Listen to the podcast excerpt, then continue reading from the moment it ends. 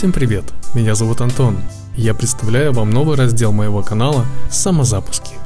Раз в неделю я буду выпускать короткий подкаст на тему продюсирования запусков и упаковки. В этих эфирах я буду делиться своим опытом из реальных проектов, успехи, провалы, рабочие связки и все то, что нам давало и дает результат. В рубрике «Самозапуски».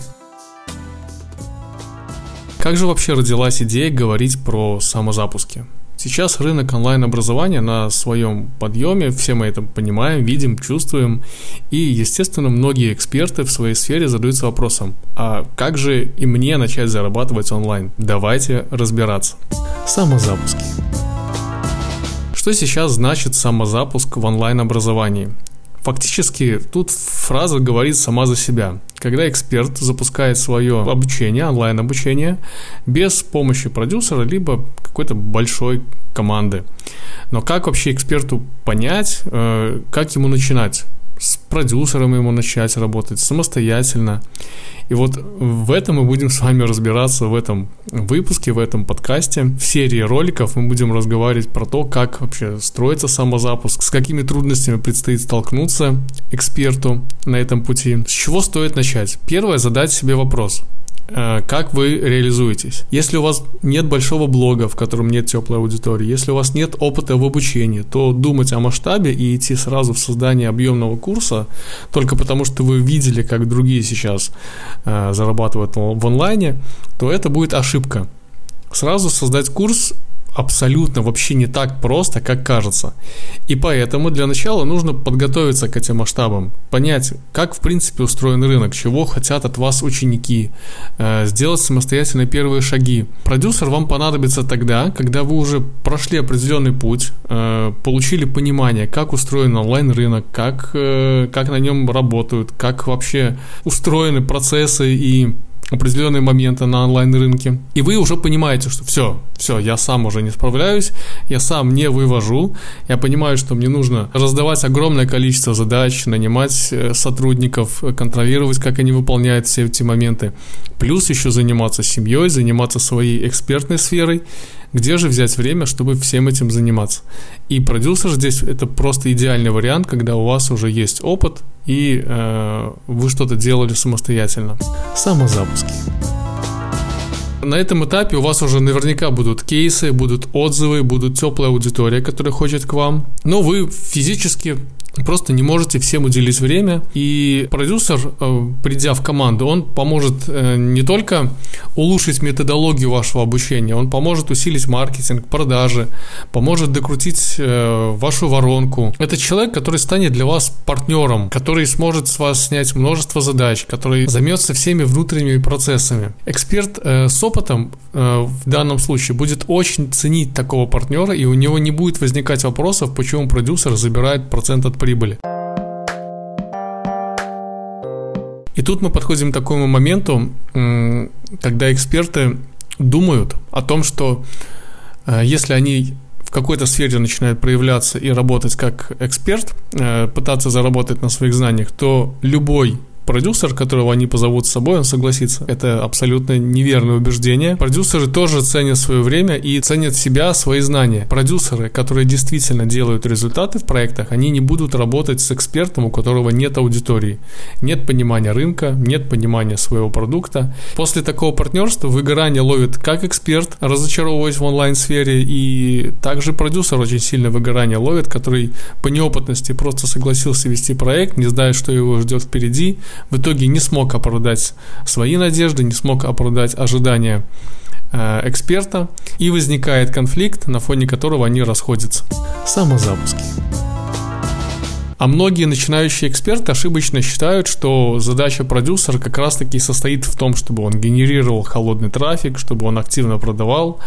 Э, на самом деле продюсер это человек, который создает рабочую систему. Я бы даже сказал бизнес с выстроенными процессами. И только эксперт с опытом самозапусков будет действительно понимать необходимость такого человека рядом с собой и на каком этапе он ему понадобится. С чего же начать свой путь самурая по самозапускам? Для начала определитесь с направлением, в котором вы хотите обучать людей. Лично я всем новичкам в онлайн-образовании рекомендую начать запуска своего наставничества. То есть это такой наиболее быстрый способ понять, как вы в принципе будете обучать людей. Какая у вас будет программа, какие запросы у людей э, закрываете, в какую точку Б вы их ведете. И эта такая модель, она наименее затратная по стоимости и наиболее быстрая реализуемая по времени. То есть курс все-таки более объемная и сложная задача по сравнению с запуском индивидуального обучения э, в формате наставничества. В личной работе вам ваши ученики простят косяки, всякие неточности, несовершенство формата, отсутствие дорогого продакшена. То есть вы сможете начать работать, э, не доводя все до перфекционизма, наработать первые кейсы, получить э, первые отзывы, которые в дальнейшем сильно помогут вам при масштабировании.